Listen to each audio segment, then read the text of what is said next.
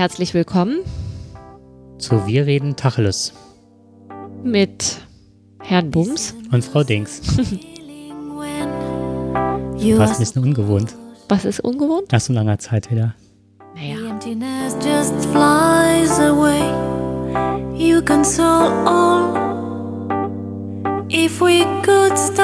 Ja, ich würde gerne einen kleinen Einspieler zu Anfang bringen.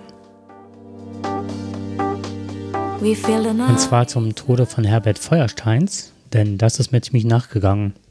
Also ich kriege auch jetzt Gänsehaut und ich muss mal ein bisschen aufpassen, dass mir nicht die Tränen kullern, weil den mochte ich, den hatte ich richtig lieb, den fand ich toll, den Mann.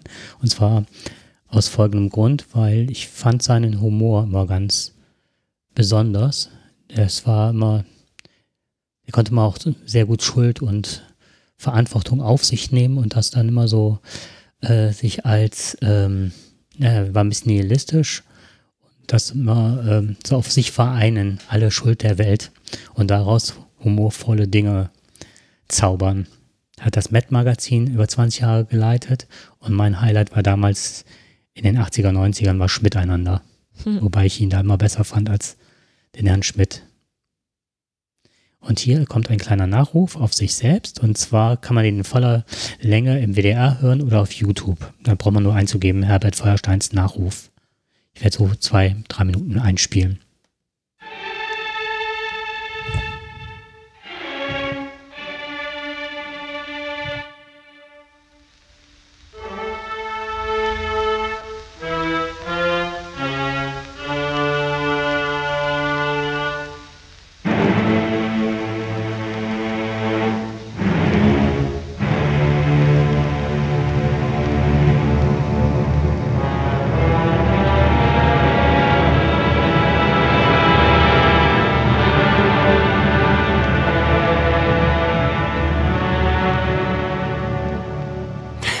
Reingefallen. Das war jetzt natürlich ein Scherz. Bach im Hollywood-Format. Aber schließlich muss ich das Gerücht aufrechterhalten, ich sei ein lustiger Mensch.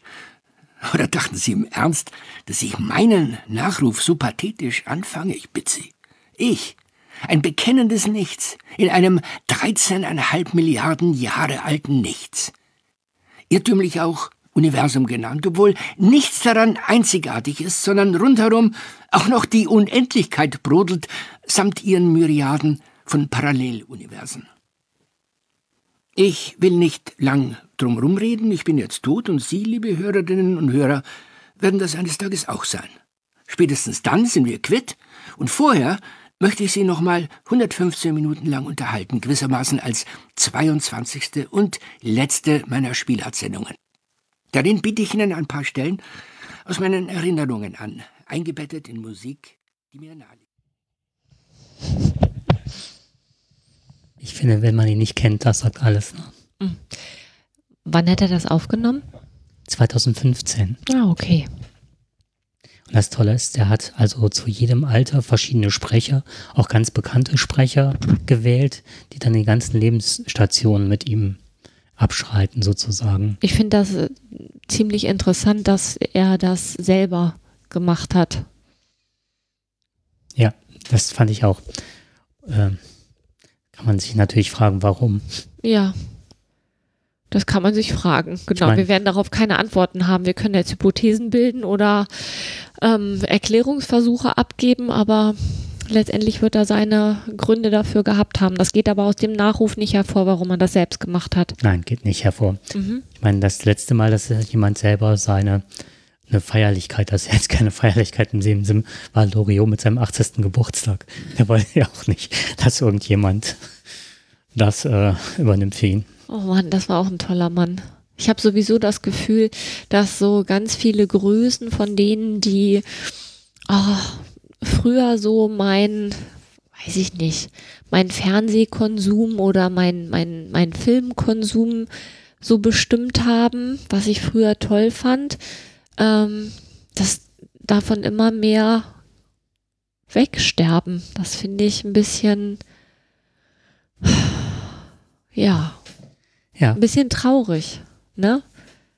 Der Herr Fred Feuerstein sagte in diesem Interview, das passt jetzt auch so ein Stück weit dazu, äh, das ganze Leben ist jeden Tag ein Stück Abschied nehmen. Ja. Eine also, traurige Betrachtungsweise, aber das trifft es eigentlich. Also, ähm, ich habe jetzt, also als Roger Willemsen gestorben war, da habe ich im Auto gesessen, habe mit drei Freundinnen drin gesessen und dann kam im Radio, dass der halt gestorben ist. Da war ich so entsetzt, weil der ja auch noch gar nicht so alt war und ich wusste auch nicht, dass der krank war. Und da war ich also wirklich entsetzt und habe gesagt, was, der ist tot und dann keiner von meinen Freundinnen wusste, wer das überhaupt ist. Da habe ich ein bisschen, war ich ein bisschen erschüttert, dass ich die Einzige war, die den überhaupt kannte. Ja, so geht, also es geht mir mit, mit einigen Menschen so, ne? Dieter Pfaff fand ich, habe ich jetzt noch mal alte Folgen hier von dieser Anwaltsserie geguckt. Begnadet, also ich fände ein begnadeter Schauspieler, aber habe ich das Gefühl, es wird immer weniger. Wer kommt da jetzt nach? So. Mhm. Ich hatte den vor gar nicht langer Zeit im Fernsehen geguckt. Ich habe die Serie, die Reihe für mich, gucke eigentlich kaum noch Fernsehen. Also ähm, das fand, das ist halt äh, Pierre M. Krause. Die Sendung heißt äh, Krause kommt.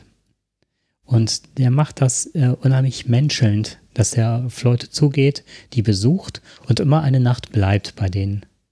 Also die verbringen den ersten, also einen Tag, dann schläft er bei denen und dann den nächsten Morgen noch und dann verabschiedet er sich von denen. Und da war er halt auch noch bei Feuerstein und da habe ich gewusst, dass er halt seinen eigenen Nachruf verfasst hat, ist aber auch nicht näher drauf eingegangen. Aha. Und diese Sendung fand ich halt betörend schön halt. Ne? Mhm. Naja, das Leben ist einfach zu kurz, um eigentlich gemein und fies zu sein, oder? Ungemein, du versuchst jetzt eine Überleitung eine zu unserem zu bauen, ja. ja, wir sind, also wir haben als Thema heute Stigmatisierung. Und zwar ähm, geht es natürlich zum einen darum, was ist das überhaupt? Und zum anderen hat das ja zwei Seiten. Also die Dualität von Stigmatisierung, ähm, der wollen wir so ein bisschen, naja, aufs Feld rücken. Genau. Ähm, wer eigentlich stigmatisiert wird und vor allem, was macht das, äh, also was das mit denen macht. Stigmatisierung ist ja jetzt ein eher negativer Prozess, der für die, die stigmatisiert sind, auf jeden Fall mit Nachteilen behaftet ist. Und äh, diejenigen, die sich aufschwingen, andere zu stigmatisieren, sei es jetzt bewusst oder unbewusst, für die hat das natürlich auch Folgen, die in der Regel ja wesentlich positiver sind. Mhm. Und da wir aufgrund unseres Berufes, jetzt hätte ich fast gesagt, stigmatisiert, stigmatisiert sind. ja, wir sind halt Lehrer und Lehrerinnen Nein, wir sind nicht stigmatisiert, wobei auch das Ansehen von Lehrer und Lehrerinnen ja kurzzeitig während Corona wesentlich besser war als äh, die letzten 20 Jahre, seit ich diesen Job mache. Ähm, nein, aber ich fühle mich ehrlich gesagt nicht stigmatisiert. Wir sind ja auch nicht, wie hat das eine Kollegin so schön gesagt, wir sind ja auch keine richtigen Lehrer. Ja, das kann man jetzt auch so oder so sehen. Das war, ob das jetzt, es war, glaube ich, nicht als Kompliment gemeint. Weil wir Sonderpädagogin oder ja, Pädagogin genau. sind. Ja, genau. Aber ich fühle mich auch nicht als Lehrerin. Von daher kann ich damit gut leben. Also ich fühle mich nicht äh, stigmatisiert, aber es war gerade in meinem Kopf, hat das so schön gepasst. Nein, aber wir haben in unserem Beruf halt häufig mit Stigmatisierungen im Allgemeinen und im Besonderen zu tun und deswegen haben wir uns das ähm, als Thema rausgesucht. Ja, und ich möchte noch gerne, aber das ist nur ähm, ein Randphänomen äh, bezeichnen. Und zwar ist das ähm, die, äh, die katholische oder, ja, katholisch ist falsch, die christliche Geschichte. Da hat das Stigma, das Zeichen, ein Wundmal, nochmal eine ganz andere Bedeutung. Ja. Und als, als, als Zeichen göttlicher Kennzeichnung sozusagen. Da ist eine, als eine Heraushebung ähm, und als göttliches Zeichen im Grunde. Genau. Positiv gewertet. Wobei die Leute im, je weiter die Jahrhunderte fortschritten und von Jesus weg, desto schwieriger war auch, ähm, wenn jemand ein Stigmata bekam und äh, was weiß ich, Stigmata sind zum Beispiel Löcher in den Händen oder so, ne? Mhm. Ähm, wenn das wirklich passiert oder so, ob das jetzt ein Mythos ist oder was auch immer, dann ähm, haben auch die Leute versucht, das äh, zu verbergen und nicht als auserwählt oder nachher vielleicht sogar wirklich als krank angesehen zu werden. Das hat also auch einen Wandel erfahren. Ich glaube aber heute wird es, wird es eher so in dem, äh, in, so genutzt, wie die das aus dem Griechischen abgeleitet haben, ne? dass das eher so ein Merkmal für Eigenschaften oder mm, für Kennzeichnungen sind, die eher negativ behaftet sind. Ne? Mhm also etwa, hier steht auch, ne, Wikipedia ist ja ein Sammelsurium. Die Griechen schufen den Begriff Stigma als Verweis auf körperliche Zeichen, die dazu bestimmt waren, etwas Ungewöhnliches oder Schlechtes über den moralischen Zustand des Zeichenträgers zu offenbaren. Diese Zeichen waren gebrannt oder in den Körper geschnitten sofort erkennbar, was eine schnelle und eindeutige Zuordnung als stigmatisierter ermöglichte. Ach so, es geht noch weiter. Also als eine rein rituell für unrein erklärte Person, die gemieden werden sollte. Klammern, Sklave, Verbrecher, Verräter. Das war früher so und heute läuft das natürlich nicht so und trotzdem ist man rela auch relativ schnell stigmatisiert durch äußerliche Kennzeichnung, was halt heute relativ schnell über Mode, Kleidung, hm. Haarschnitt, erkennbar ist, ne? Genau, richtig. Ähm, ich fand die ähm, Herleitung, die Definition noch ähm, interessant. Unter Stigmatisierung wird in der Soziologie ein Prozess verstanden, durch den Individuen bestimmte andere Individuen in eine bestimmte Kategorie von Positionsinhabern einordnen. Äh, durch Zuschreibung von Merkmalen und Eigenschaften, die diskreditierbar sind, also zu herabwürdigbar, durch Diskreditierung von Merkmalen und Eigenschaften, die diskreditierbar sind, durch Diskreditierung bereits vorhandener sichtbarer, sichtbarer Merkmale und Eigenschaften. Was mir äh, sofort in den Kopf kommt, ist, meine Ausbildung habe ich halt als äh, Lehrer damals, damals hieß es noch KB, also Körperbehindertenpädagogik habe ich studiert und auch da mein Referendariat gemacht. Und da war es nicht selten, dass ähm, Frauen sich gefragt haben bei Behinderten, wenn sie ein behindertes Kind haben, was habe ich falsch gemacht? Warum musste man mich so zeichnen? Da war ah, auch das Kind okay. auch für die Person selber das Stigma sozusagen. Ja, aber auch nach außen nach hin deutlich außen. sichtbar, ne? Und ich glaube, dass das heute auch häufig noch nicht anders ist. Er ist ja noch nicht so lange her. Nee, eben, genau. Also das ist, ähm, und was das auch quasi mit sich bringt. Ne? Also wir haben ja in unserem Beruf häufig damit zu tun, dass ähm, Menschen, also wir haben mit den Kindern zu tun, die in, in der Regelschulbetrieb nicht untergebracht werden können.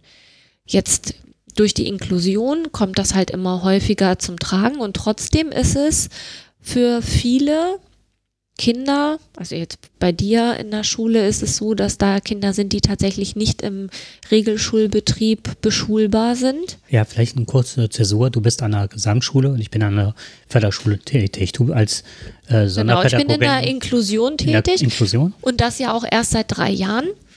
Ne, also mhm. jetzt das vierte Jahr und vorher waren wir ja gemeinsam an der Förderschule und da ist, wenn die, wenn die Eltern mit den Kindern bei, bei der Förderschule ankommen, dann ist in der Regel schon vorher ein ähm, hohes Maß an Stigmatisierung hat dann schon stattgefunden. Nicht bewusst, aber unbewusst. Die Kinder sind anders als die Kinder, die da in der Regelschule sind. Genau. Und das ist für alle deutlich erkennbar. Woran würdest du das festmachen, dass es erkennbar ist? Rein vom, ähm, vom Alltag her. Das sind die Kinder, die da, also nicht alle, aber viele, die optisch auffallen, weil sie durch die Gegend rennen, weil sie rausrennen, weil sie laut sind, weil sie andere Wörter benutzen, weil sie einen anderen Tonfall haben, weil sie eben nicht in der Lage sind, sind, sich dem Klassengefüge anzupassen. Die stechen raus, rein vom Alltag her.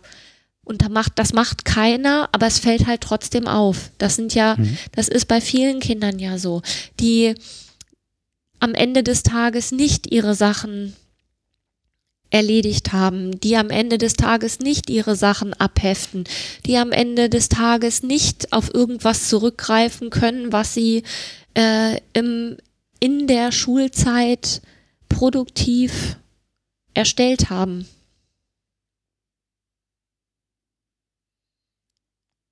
Jetzt überlege ich, ist das das Stigma oder ist das die Betrachtung der Außenwelt auf die Kinder?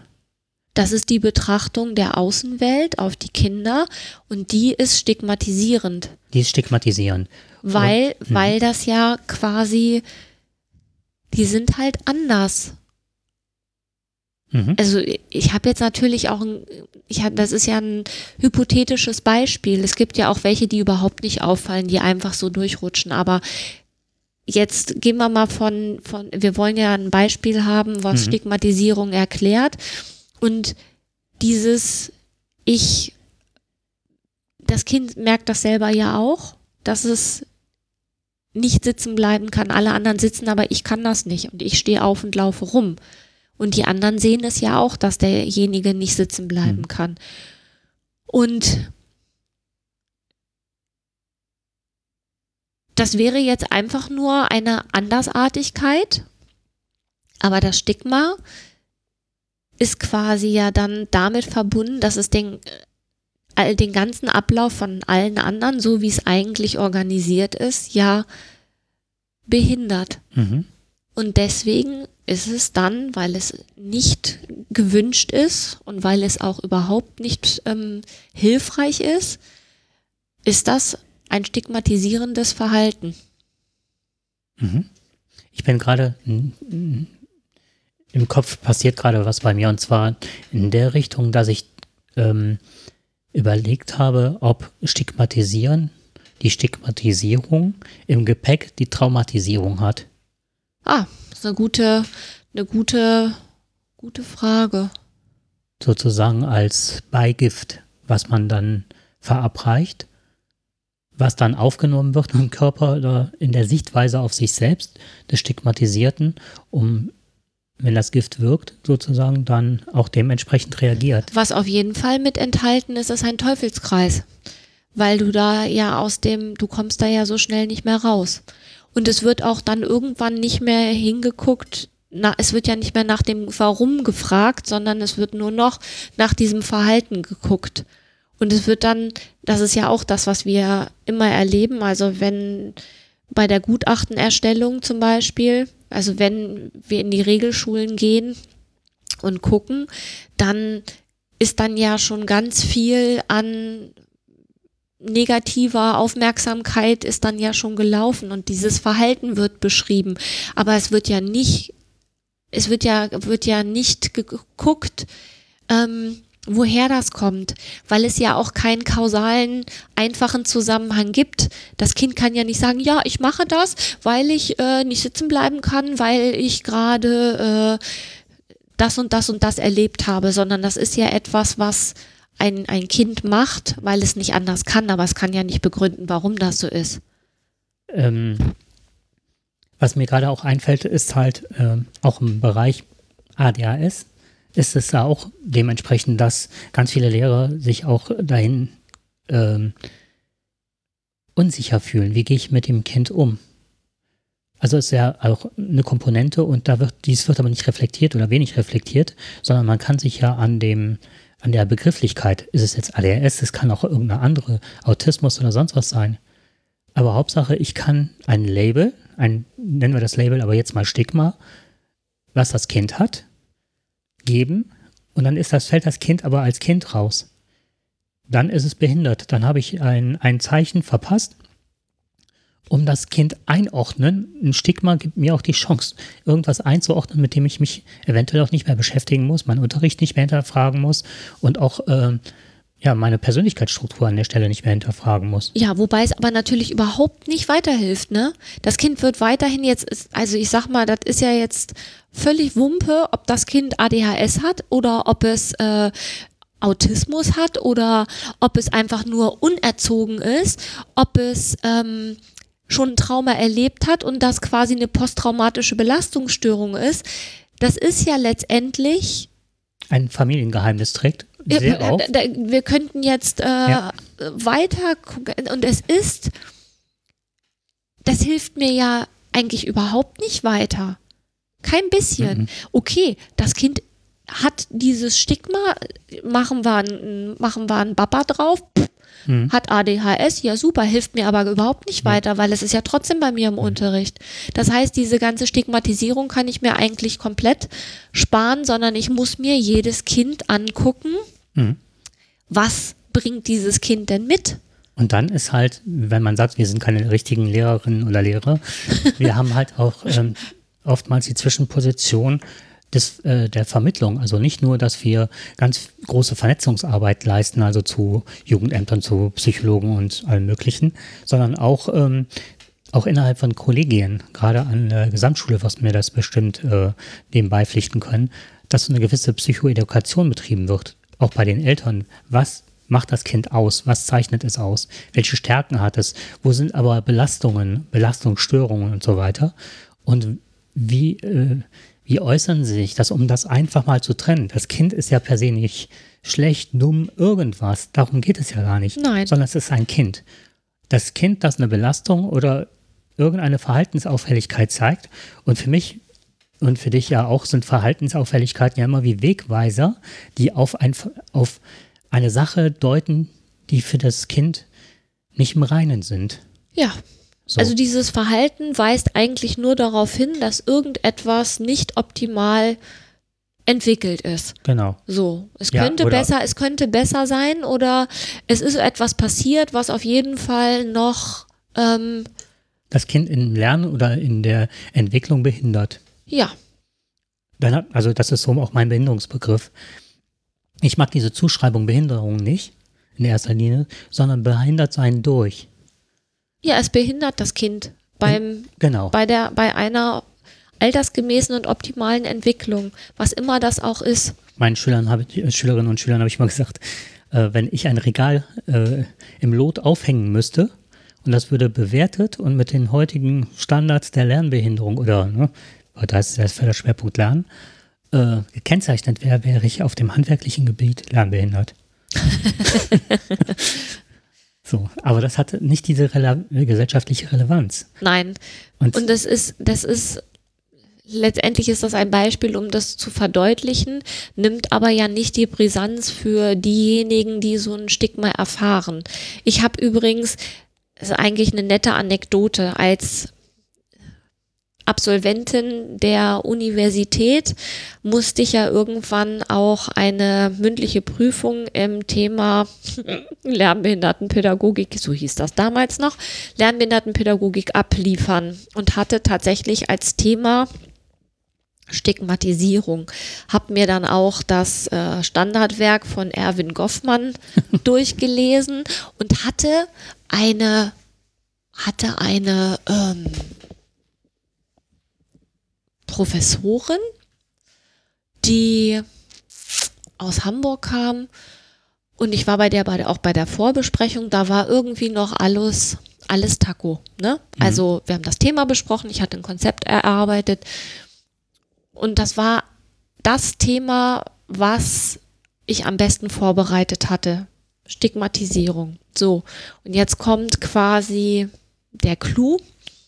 Ich war halt ich war gar nicht mehr so jung, aber ich sah damals unheimlich jung aus und hatte auch etwas, was viele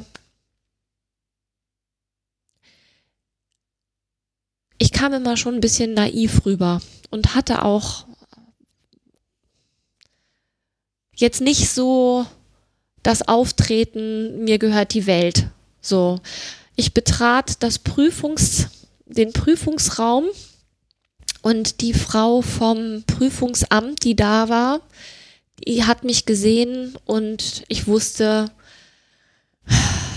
ich bin klein, ich bin blond, ich bin jung und ich bin hier gerade quasi stigmatisiert worden. Eigentlich ist es ein Witz, ne? Die beiden duzten sich, meine Professorin, mit der vorher alles klar war und ich wusste, ich habe verloren. Das war meine schlechteste Prüfung, obwohl das die war, auf die ich am besten vorbereitet war. Und ich, ich meine, dass das tatsächlich nur was mit meiner Person zu tun hatte. Mhm. Mit meiner, mit meinem jugendlichen Auftreten, mit meinem, ähm, ja, mit meinem verhaltenen und schüchternen Auftreten, was ich damals durchaus war. Und das waren zwei Damen, die die haben mich nicht durchfallen lassen. Das war nett, aber die haben auch kein gutes Haar an mir gelassen. Da kam ich mir sehr stigmatisiert vor, weil ich war nicht schlecht vorbereitet und die anderen Prüfungen waren auch ähm, wesentlich besser. Es war schon, also im Nachhinein ist das natürlich äh, eine nette Anekdote, ne, dass man bei so einer Prüfung dann so entsprechend durchfällt, aber naja, das nur am Rande. Die, ähm, wo man das auch ähm, wahrnehmen kann, ist natürlich in der ganzen Flüchtlingspolitik. Ja. Und ich habe heute wieder Asylflut stoppen. Äh, hier irgendein Spinner klebt hier in der Ecke wohl mal NPD-Aufkleber, äh, die ich mal geflissentlich jeden Morgen beim Spaziergang abreiße, wenn ich unterwegs bin. Nein, ich möchte einfach nicht so, dass das ist ja allgemein gut hier die ganzen ähm, die ganzen Laternen und so weiter.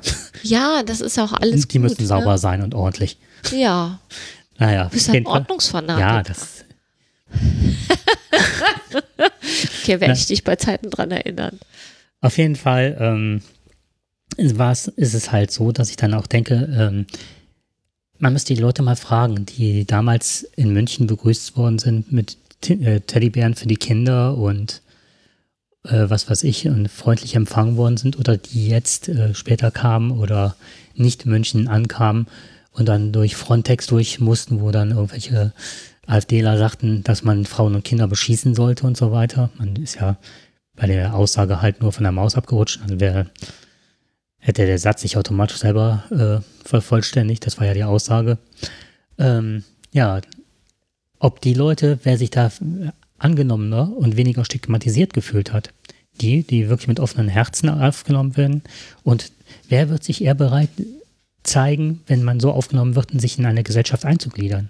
Ja, möchte man Teil dieser Gesellschaft werden, ne? Mhm.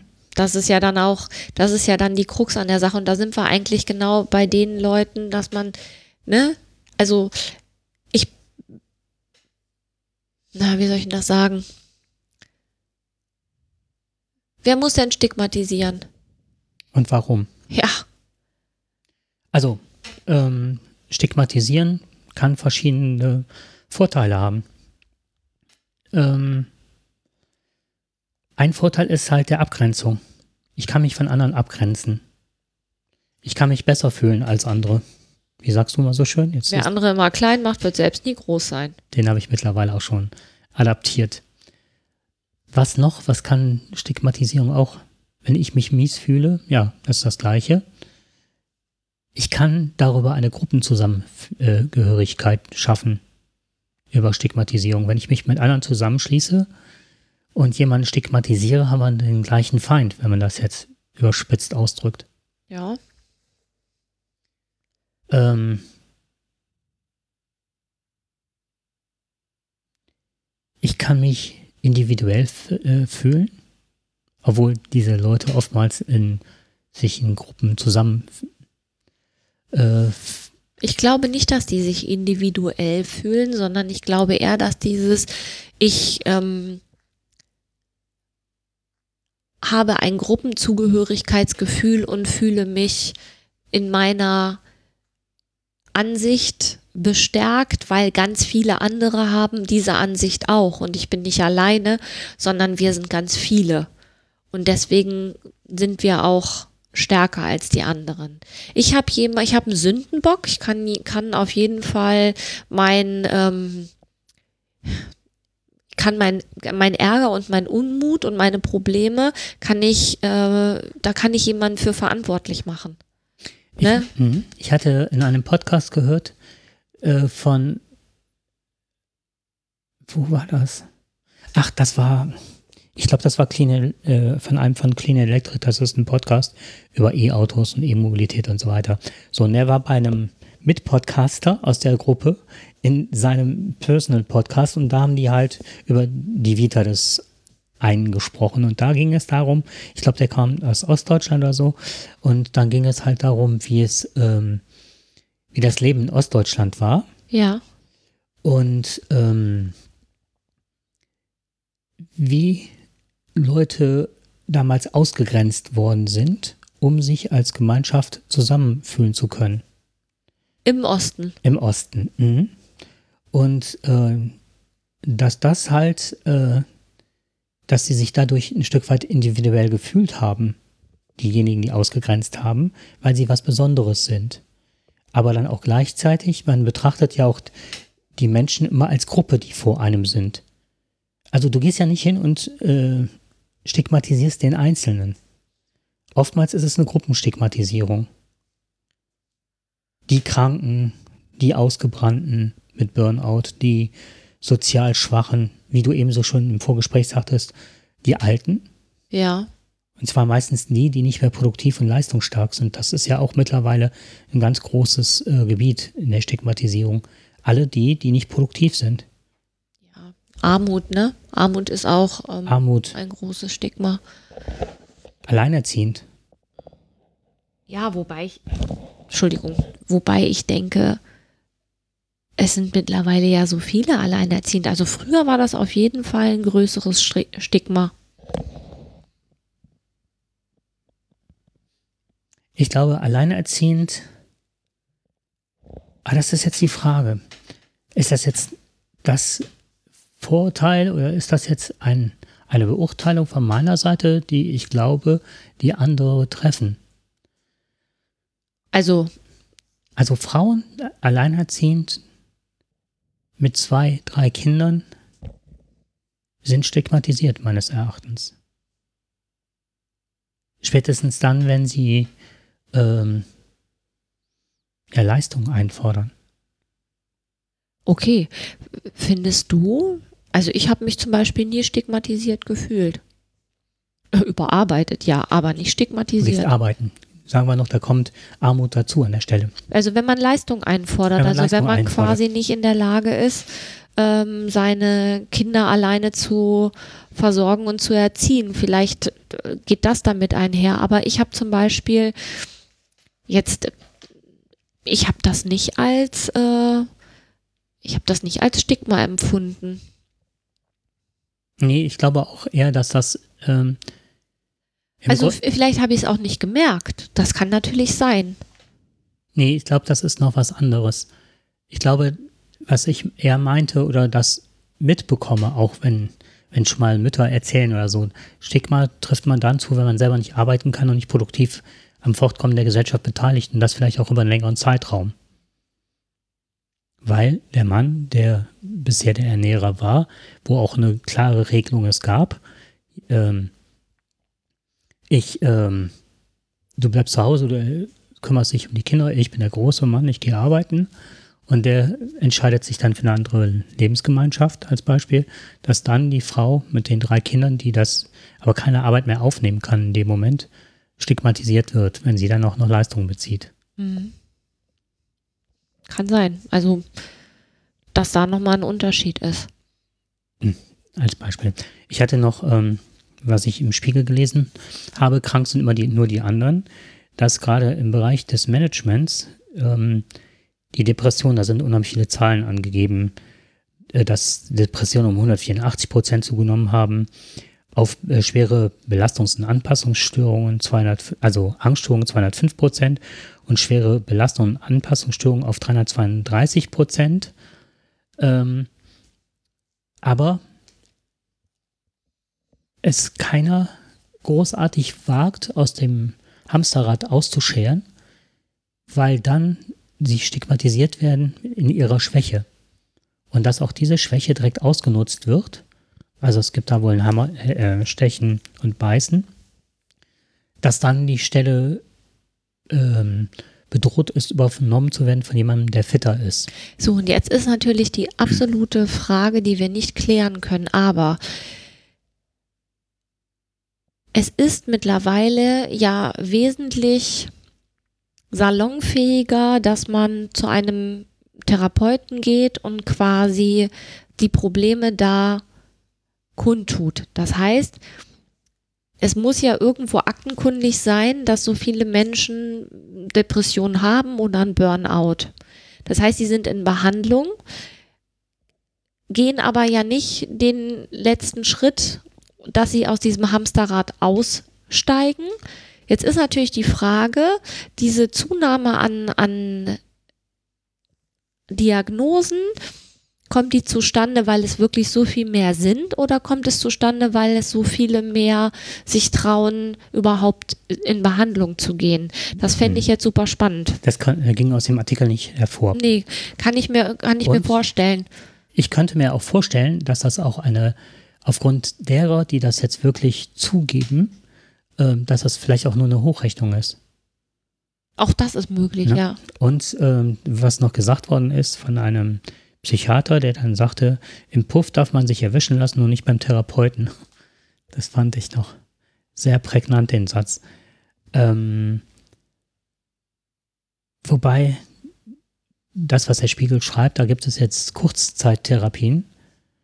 Und zwar sehen die so aus, dass man halt äh, Achtsamkeitsübungen macht und äh, bei Achtsamkeitsübungen ja. musst du schon, kriegst du schon Pickel, ne? Ja, ja, nicht, nicht stellten sich auch gerade die Haare. Und man sollte auch nicht äh, die möchten halt nicht, dass man zu lange in der kan äh, Kindheit rumwühlt. Man, äh, man, muss nicht in allen Fettnäpfchen der Kindheit baden. Es reicht, wenn man einmal den großen Zeh reinhängt.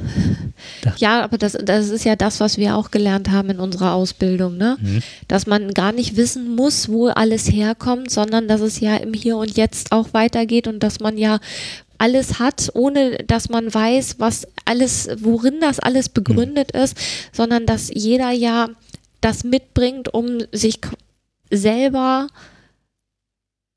sein Verhalten dahingehend zu modifizieren, dass das Leben lebenswert mhm. sein kann. Ne? So, aber ich, mhm. entschuldige, in dem, in dem Zusammenhang finde ich aber, dass Krankheit an sich, ob das jetzt psychische Erkrankungen sind oder auch ansonsten Erkrankungen, Krankheit ist auch auf jeden Fall in unserer Leistungsgesellschaft ein Stigma. Ja, Donald Trump. Covid-19. Ach, muss stark sein, muss da erscheinen, auf dem, ja, auf dem Balkon, als wäre nichts gewesen. Ähm, aber das, was ich, warum ich den Artikel äh, deswegen auch noch anspreche, war halt, die Leute zahlen, ich weiß jetzt nicht wie viel, ich glaube ja, 5700 Euro für eine Kurzzeittherapie, nur damit sie äh, wieder einigermaßen hergestellt sind. Und dann dachte ich auch, das ist ja auch eine Stigmatisierung. Ich gehe in eine Kurzzeittherapie, von der aber nie jemand was wissen sollte. Und dann habe ich aber erst dann, zuerst hatte ich den Artikel, so wie der geschrieben war, der fördert doch im Grunde das Verständnis dessen und unterstützt das Ganze ja. Also ich breche aus, ich gehe in eine Kurzzeittherapie und das war, der Autor des Artikels hatte ich so im ersten Moment, dass er den Tenor hätte, dass er dem Ganzen zustimmt, indem er das auch so beschreibt und ja, ist ja klar, dass ja nur dazu der Kurzzeittherapie und am Schluss kam dann ein Stück weit raus, was ich dann, den Bogen fand ich ganz gut, dass das halt so eine Art äh, Appetizer war. Also ich gehe dahin, ich merke, das hilft, das tut mir gut, es geht mir besser und dass am Schluss dann so das Gefühl kommt, ich muss jetzt was für mich tun. Und das, was ich da gelernt habe, das ist gut, aber es reicht bei weitem nicht aus. Mhm, also jetzt müsste ich wirklich was machen. Also das ist quasi ähm vom Nichtschwimmerbecken ins Schwimmerbecken. Ah, okay. Also als Vergleich der Therapie. Das fand ich ganz spannend. Ich habe eben was gemerkt. Ich glaube, ich hoffe, dass man es ein bisschen verstanden hat mit diesem Podcast. Da habe ich ein bisschen den Faden, was ich eigentlich sagen wollte, verloren. Aber äh, ich glaube, es ist trotzdem angekommen, ne? Ja. Okay, dann ist gut. Also ich wollte eigentlich auf was ganz anderes hinaus, habe aber gemerkt, dass ich irgendwann den Faden verloren habe, was ich eigentlich daraus erzählen wollte und habe dann versucht, mal den Bogen zu schlagen. Was ich ganz interessant finde, gesellschaftlich gesehen, ist, sich die Gruppe anzugucken, die stigmatisiert. Also was sind das für Menschen, die andere klein machen müssen ähm, und was was ist, was sind deren Beweggründe? Was oder was ist das, was, was uns, also, ne, und ist das ja schon alles mal untergekommen. Das ist halt die Frage, was sind das für welche, ne? Hast du da Ideen? Ich habe da eine Meinung zu. Also dieser, dieser Ausspruch, wer andere immer klein macht, wird selbst nie groß sein. Das ist dieses, ähm, aus meiner Sicht,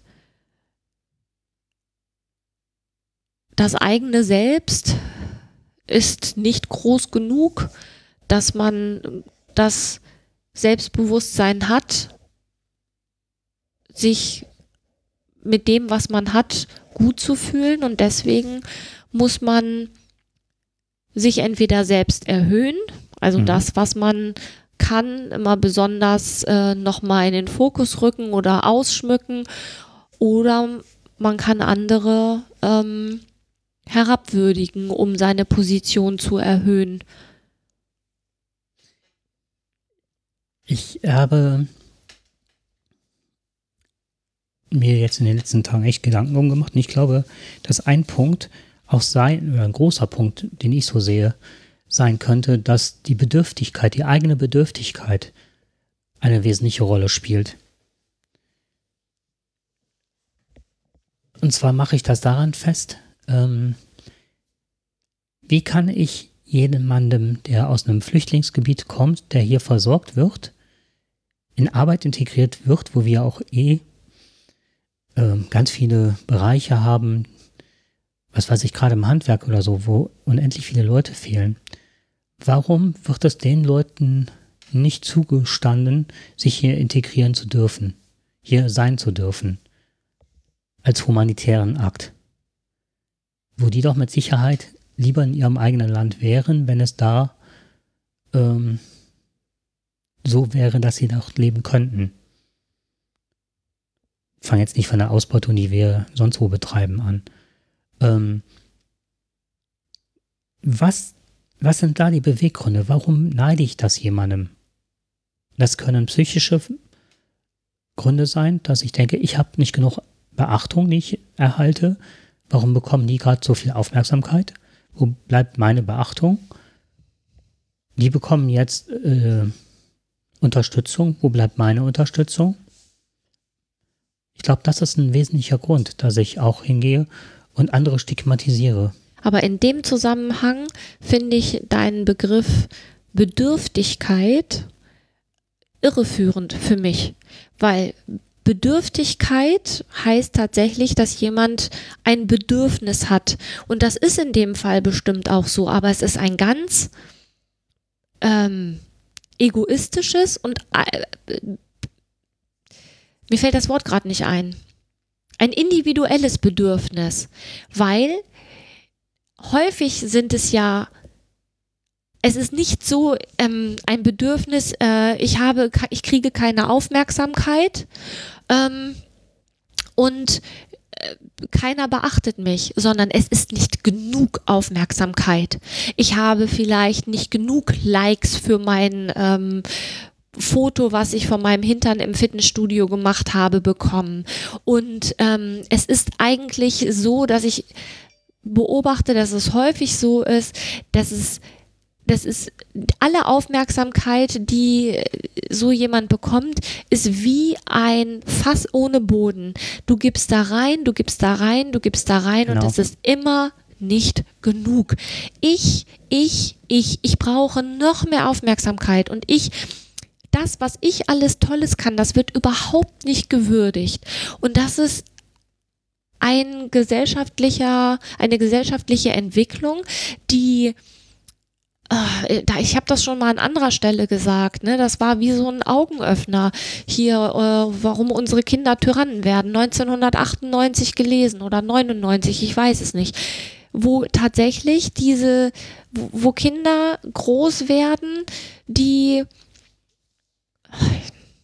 die keine Grenzen gesetzt bekommen und quasi sich für den Dreh- und Angelpunkt der Welt halten, die keine, die keinerlei Grenze erfahren und deswegen auch keine Grenzen erkennen können, was ein gesellschaftlich gesehen ein, äh, ein großes Fiasko mit sich bringt. Und jetzt kann man natürlich mal überlegen, wenn 1998 waren das Kinder, die im Grundschulalter waren, die sind jetzt dann Richtung 30. Mhm. Ah, ich was, was, was, also. Ich würde gerne mal mit dir eine kurze, einen kurzen. Ähm, Na, jetzt bin ich gespannt. Ja, Test ist zu viel, aber. Ähm, mal, Test? Ich will nicht getestet nein, werden. Nein, nicht Test, das ist das Falsche. Mal eine, ein Ja-Nein. Das, was du jetzt gerade an Personenkreis vor Augen hast, ne? Ja. Die stigmatisiert. Haben diese Betroffenen ein grandioses Verständnis der eigenen Wichtigkeit? Ja. Also ich habe jetzt tatsächlich, muss ich sagen, ich habe jetzt ungefähr, naja, so eine Gruppe von, von fünf Leuten im Kopf, von ja, denen. Dann behalt die mal und dann genau. frage ich mal weiter. ähm, haben Sie das Gefühl, durch Ihre Stigmatisierung von anderen als überlegen und anerkannt zu werden? Das, also ich kann ja jetzt nicht für die sprechen, du musst das irgendwie anders formulieren. Also äh, ob das, glaubst ob du das, Leute, die stigmatisieren? Ja. Häufig. Ähm, ich sehe auch schon mal, wenn wir in unsere Fitnessstudio gehen, die haben ja auch so, so einen Kanal auf Instagram. Ach Gott, ja, ja, ja. Da posten ja, ja, ja, alle ja, ja. möglichen. Mhm. Ähm, glaubst du, dass diese Leute äh, für ihre Leistung als entsprechend überlegen anerkennt werden wollen? Auf jeden Fall. Glaubst du, dass die Leute ein realistisches Bild oder Fantasien von grenzenlosem Erfolg, Macht, Brillanz und Schönheit haben? Nochmal bitte. Glaubst du, dass diese Leute realistisch sind oder Fantasien haben von, also entweder oder, von grenzenlosem Erfolg, Macht, Brillanz, Schönheit? Also aus meiner Sicht ist das nicht realistisch. Die halten sich schon für besonders. Glaubst du, dass sie denken, dass sie besonders und einzigartig sind? Auf jeden Fall. Glaubst du, dass sie exzessive Bewunderung brauchen? Ja, und wenn sie die bekommen, mhm. ist es trotzdem nicht genug. Es reicht nicht. Es ist nie, es reicht nie aus. Glaubst du, dass diese übertriebene Erwartungen haben, dass automatisch auf die Erwartungen eingegangen wird oder sie besonders günstig behandelt werden wollen? Ja. Hm. Glaubst du, dass sie sich zwischenmenschlich bei zwischenmenschlichen Beziehungen ausbeuterisch, das heißt, sie nutzen andere aus, also Verhalten, um ihre eigenen Ziele zu erreichen? Ja, aber machen es häufig nicht bewusst. Machen es häufig nicht. Zeigen sie einen Mangel an Einfühlungsvermögen? Sie sind nicht bereit, Gefühle und Bedürfnisse anderer anzuerkennen? die sind nicht in der Lage, das anzuerkennen. Und ich weiß, also äh, ich weiß nicht, ob das ein bewusster Akt ist, aber letztendlich auf den Punkt gebracht ist das so. Glaubst du, dass sie neidisch sind? Auf andere? Nee, das glaube ich mhm. nicht. Zeigen sie sich manchmal arrogant, hochmütig? Ja. In ihren Verhaltensweisen? Ja. Mhm. Ich, ich habe das deswegen gebracht. Das ist der ICD-10, also das ist die Klassifikation, da gibt es auch noch die, den DSM-5, das, sind, das ist das amerikanische Pendant zum mhm. Deutschen, ähm, der Krankheitsbilder beschreibt, nach denen zum Beispiel auch die Ärzte äh, unseren Krankenschein ausfüllen, wenn wir was haben. Ja. Und das war äh, der Test für Narzissmus. Ach Gott. Und dann habe ich gedacht, also das Also ich glaube nicht, dass das alles Narzissten Nein. sind. Das glaube ich jetzt nicht. Nein, das, darum geht es mir auch gerade nicht. Aber ich glaube, dass wir auf dem Weg zu einer narzisstischen Gesellschaft sind. Ja, das ist dieses, ähm, also gesellschaftspolitisch, nee, nicht gesellschaftspolitisch, sondern soziologisch betrachtet, ist das ja eine Entwicklung, die ja aus unserer Geschichte raus ist. Ne? Also dieses, ähm, früher war das eben wir, ne? also wir als ähm, Klassifikation, wir Deutschen, so. Und was natürlich nach, nach dem Zweiten Weltkrieg ähm, irgendwann einfach gesellschaftlich nicht haltbar war und sich die Generationen ja anders entwickelt haben. Um sich davon abzugrenzen, kam ja dann eine Größe, größere Individualisierung. So, man versuchte sich ja abzuheben. Und ähm, das ist aber mittlerweile auf die Spitze getrieben. Also selbst wenn es, es gibt ja nichts, was, was noch nicht da gewesen ist. Also dieses individuell, ich bin anders als die anderen und ich bin ganz individuell, ist erstmal so das oberste Gebot, aber letztendlich finde ich, ist die Konformität ja so groß wie äh, genau das ist wie, es. wie, wie kaum. Also ne, wenn du heute, wenn du heute keine Fotos mit deinem Handy machst, dann bist du, bist du ja quasi raus. Du bist mhm. ja, du bist ja quasi raus, wenn du nicht bei Instagram unterwegs bist, wenn du nicht bei Facebook bist, wenn du nicht bei, ich, was weiß ich, wo sich alle rumdrömmeln, dann hast du ja quasi, dann ist das auch eine Form von Abgrenzung, aber letztendlich musst du ja darüber erreichbar sein und eigentlich ist das eine riesige Konformität es gibt bestimmte Arten von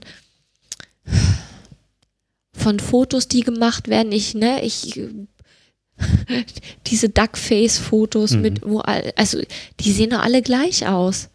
Ja, wobei jetzt die Duckface-Fotos sind ja alle nur noch, dass die Leute ihren Hintern in die Kamera halten. Das ja, das ist irgendwie. Mhm. Wobei ich mich äh. noch frage, ist, ähm, wenn wir uns selber betrachten, Richtung Podcast. Ja.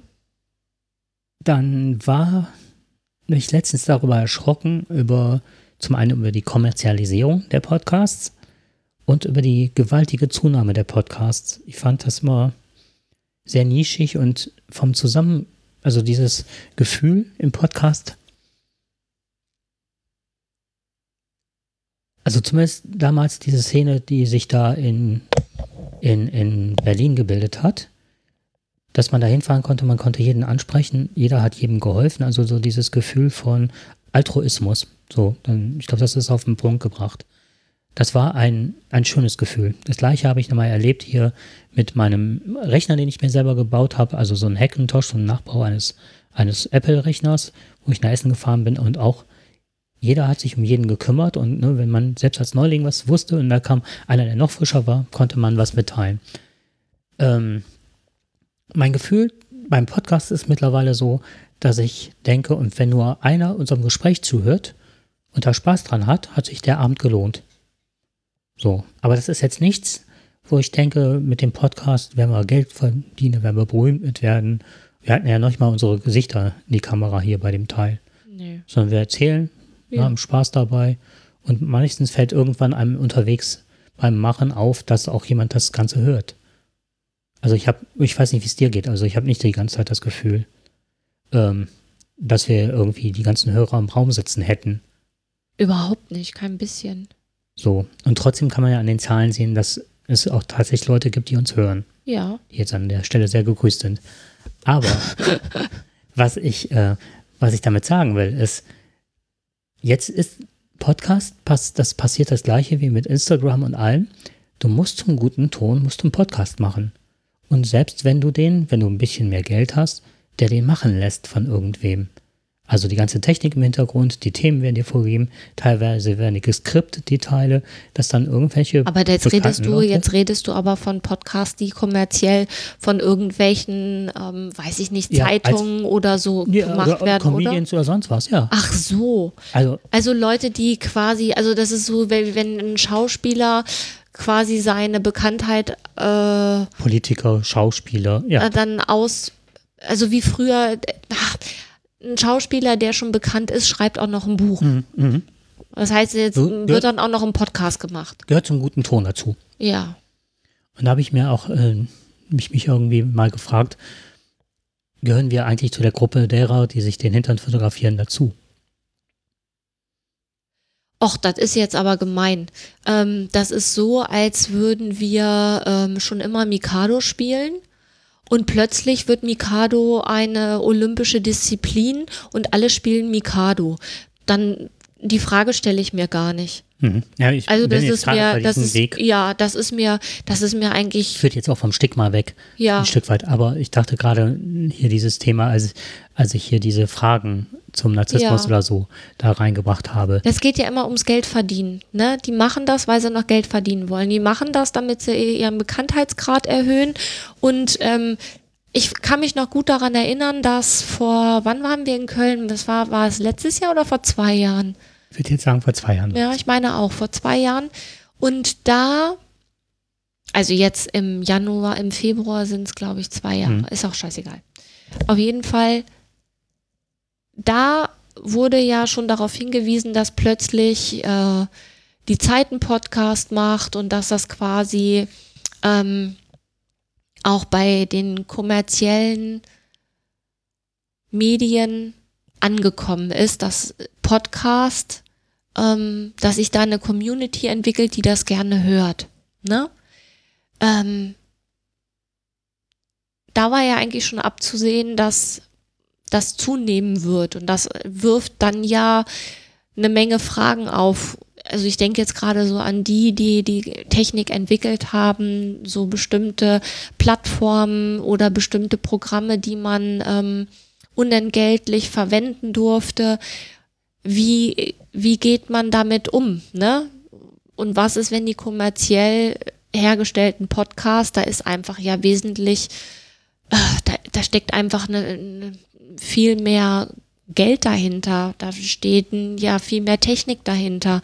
Also die, Redaktionsteams. Ja, die sich ja, ne, also ich erinnere an diese Vorstellung des einen Podcasts von dieser österreichischen Zeitung, die quasi da diese Lebensgeschichte in sechs Folgen nach, ähm, als Podcast nach gestellt haben und was die sich, die haben da, haben da ein Jahr dran produziert, was die für allein für, für ähm, Mitarbeiter hatten, die auch eine entsprechende Ausbildung hatten, die sich einfach nur damit befassen konnten. Also da gab es welche, die nur die, die Geschichte rekonstruiert haben. Da gab es welche, also um es nur kurz so zu skizzieren, da ging es um ein ähm, um einen Gefängnishäftling, der quasi, ich glaube, der hat irgendjemand umgebracht und es ging um die Lebensgeschichte, wie das überhaupt so weit kommen konnte. Und da wurde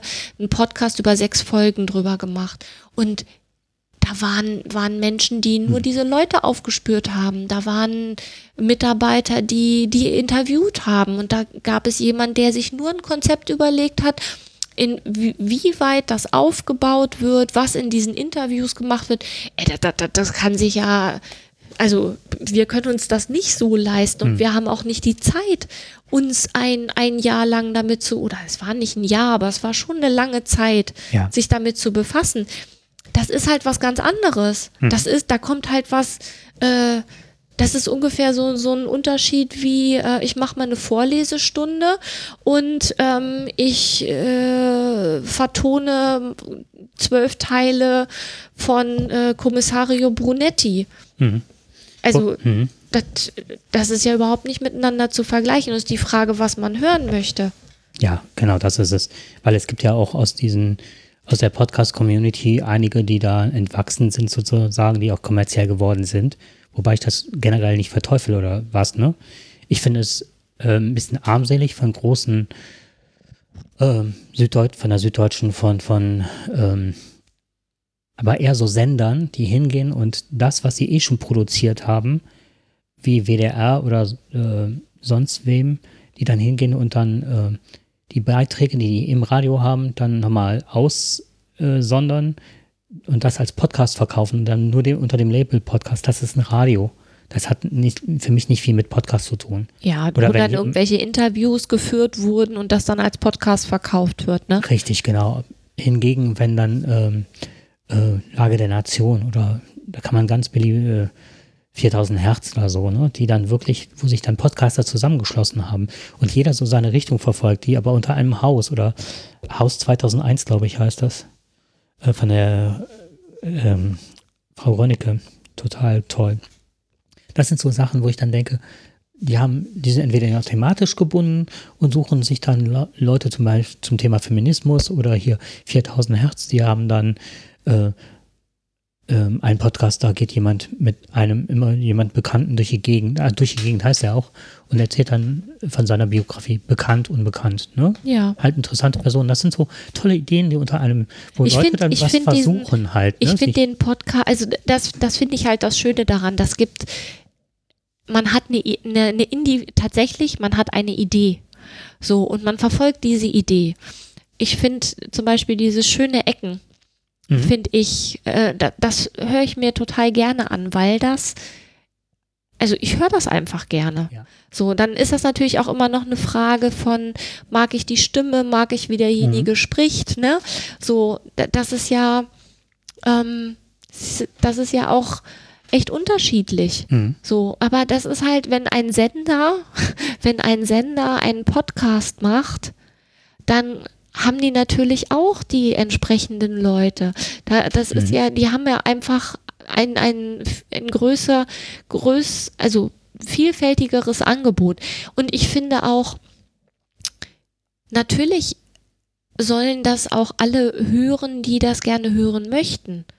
Ja, genau. Ne? Mhm. Das, mhm. also ich finde das, finde das ja auch gut. Letztendlich, letztendlich gibt es ja auch dann ein größeres Angebot und es werden mehr Leute angesprochen. Das mhm. Problem, was für mich daraus erwächst, ist einfach, ich, ähm,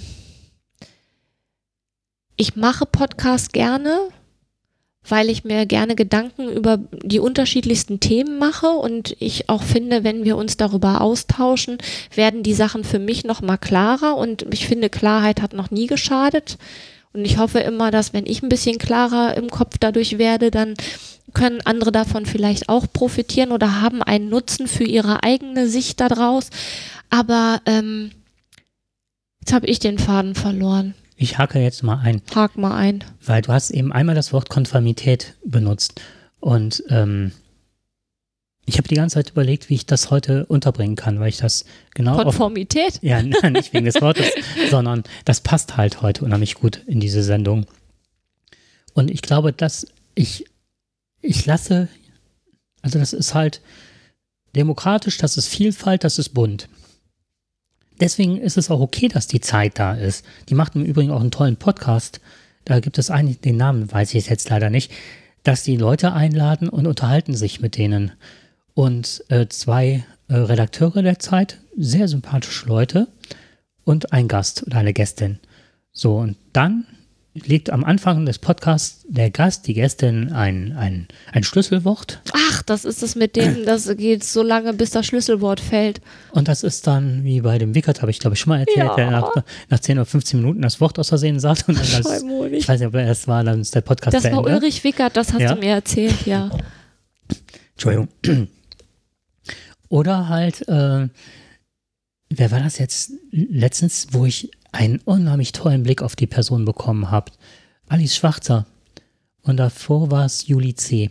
Ah. Und ich glaube, Alice Schwarzer waren es fünf Stunden. Ich glaube, Juli C., wenn mich nicht täuscht, acht Stunden. Ich habe die gehört. Nicht am Stück, ne, aber aber große Versatzstücke halt. Ah, ich ne? weiß, was ich eben sagen wollte. Danke. Ich habe keine Zeit dafür. Also ich kann mir, also das wollte ich nur sagen. Die Zeit ich kann mir, fehlt, ja. mir, zählt die, mir fehlt die Zeit dafür, mich dadurch zu wuseln. Durch, durch die Vielfalt. Durch die Vielfalt, mhm. genau, das wollte ich sagen. Ja, ich merke auch mittlerweile, dass sich das, äh, dass sich das so ein bisschen, dass es ein bisschen verdunstet ist, dass das halt so eine Essenz von Podcasts ist, die ich höre. Das sind also nur noch sind nicht mehr so viele, wie ich mal gehört habe.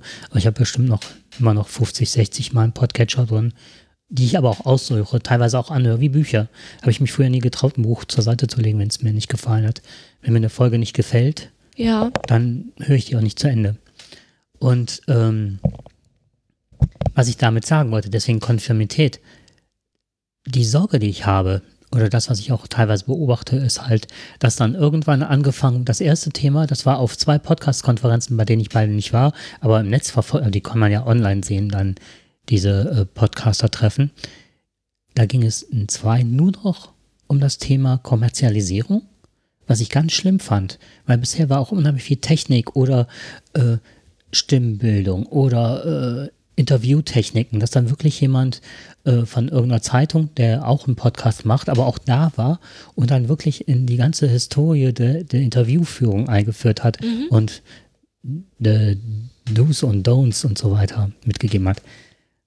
Was ich befürchte durch zum einen durch so Verlage oder Anbieter wie Spotify oder aber YouTube und wie sie alle heißen, auf der einen Seite und auf der anderen Seite von den ganzen ähm, kommerziellen Angeboten, dass andere Podcasts verdampfen. Und zwar dahingehend, dass die wieder einen Konformitätsdruck haben, dass plötzlich über die ideale äh, Länge eines Podcasts gesprochen wird.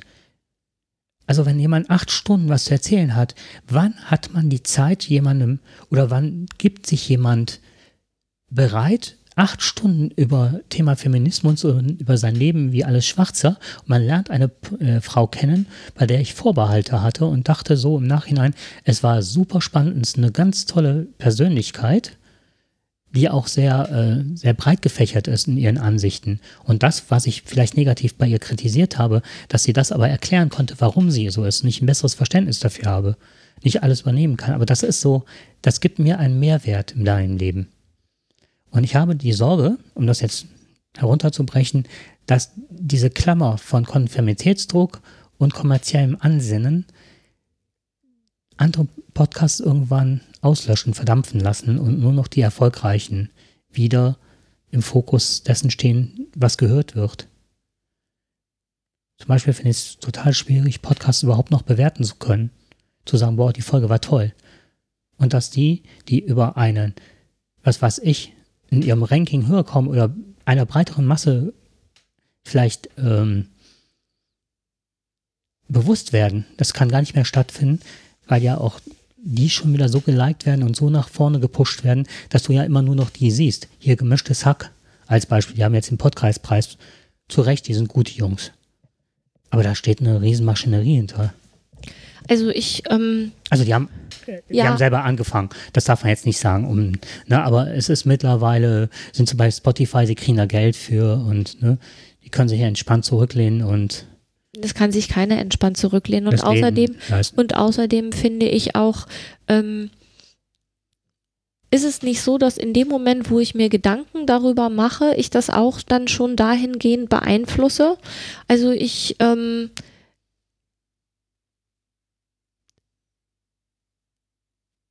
ich bin ja überhaupt nicht bei Instagram, weil ich möchte mir davon mein Leben nicht vergiften lassen.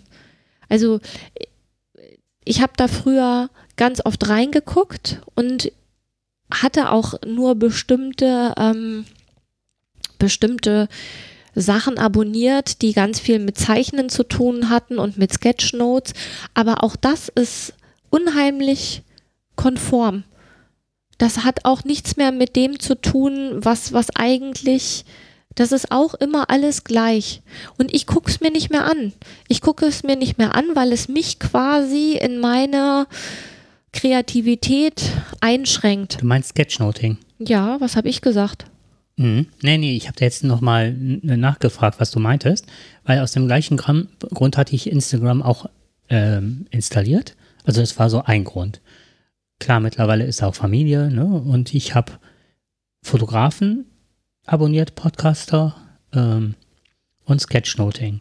Was mir beim Sketchnoting durch Instagram auffällt, ist, ich fand, das war früher waren ganz viele, die das mit dem Zeichnen anfingen und auch so so einfache Skizzen. Nein, sagst, das ist alles, ist alles äh, das ist alles limitiert, das ist eigentlich ein Druck, das ist, das sieht nicht mehr nach gezeichnet Nein, aus. Das, sieht, das ist wirklich sehr, sehr professionell und ähm, Das Einarbeiter heißt Doodle Teacher.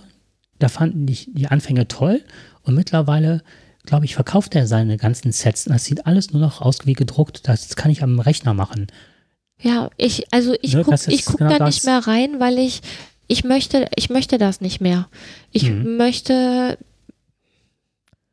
ich möchte es gern, ich möchte es tatsächlich mhm. gern individuell haben und ich möchte da, ich poste da auch nichts mehr.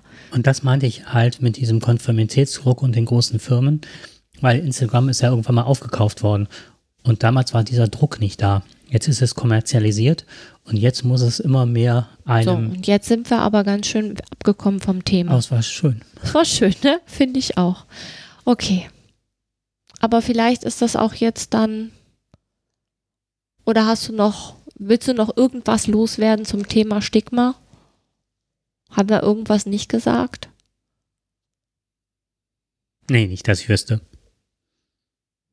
Was ich ja mal schön fände, wäre, wenn man sagen würde, ähm, so und so und so und dann wird es besser, aber das ist leider nicht so. Ich habe auch nichts, was ich dazu beitragen könnte. Nee, mir war nochmal wichtig, ich hab, was mir Sorge macht, dass es halt, ähm, dass die Gesellschaft ähm, oder das, das ähm, durch Stigmatisierung, dass ja immer mehr in diese narzisstische Haltung hm. geraten. Dieses eigentlich, eigentlich wäre es schön, wenn wir mehr wir hätten und weniger ich. Mhm. Das hat man schon also, als Podcast-Thema sogar, ne? Mhm. Ja, aber da, da hat sich nichts dran geändert. Also Mitgefühl und ein bisschen wir. Mehr Empathie. Ja, wäre schon, wäre schon, also würde uns als Gesellschaft sehr gut zu Gesicht stehen. Ja. Finde ich. Man könnte sich selber nicht so wichtig nehmen. Amerika schon mit Wahlen oh. verändern. Ja. Okay. Dann würde ich sagen. Ja, es war auf jeden Fall erhellend. Viel Spaß beim Hören gehabt zu haben an dieser Stelle. genau. Und wie immer, wir freuen uns über Kommentare. Ja, und das mal an info at tachelespodcast.de. Und wir überlegen uns noch auf jeden Fall, ob wir nicht irgendwo eine Slack-Community oder Telegram aufmachen. Also der Jakob überlegt, weil der ist dazu in der Lage. Aber überlegt, er hatte mir seine Idee schon. Wir überlegen mal. Wir überlegen. Wir überlegen und Jakob setzt es um. Alles klar. Okay, dann bis zum nächsten Mal. Bis Ciao. zum nächsten Mal. Tschüss. Only you.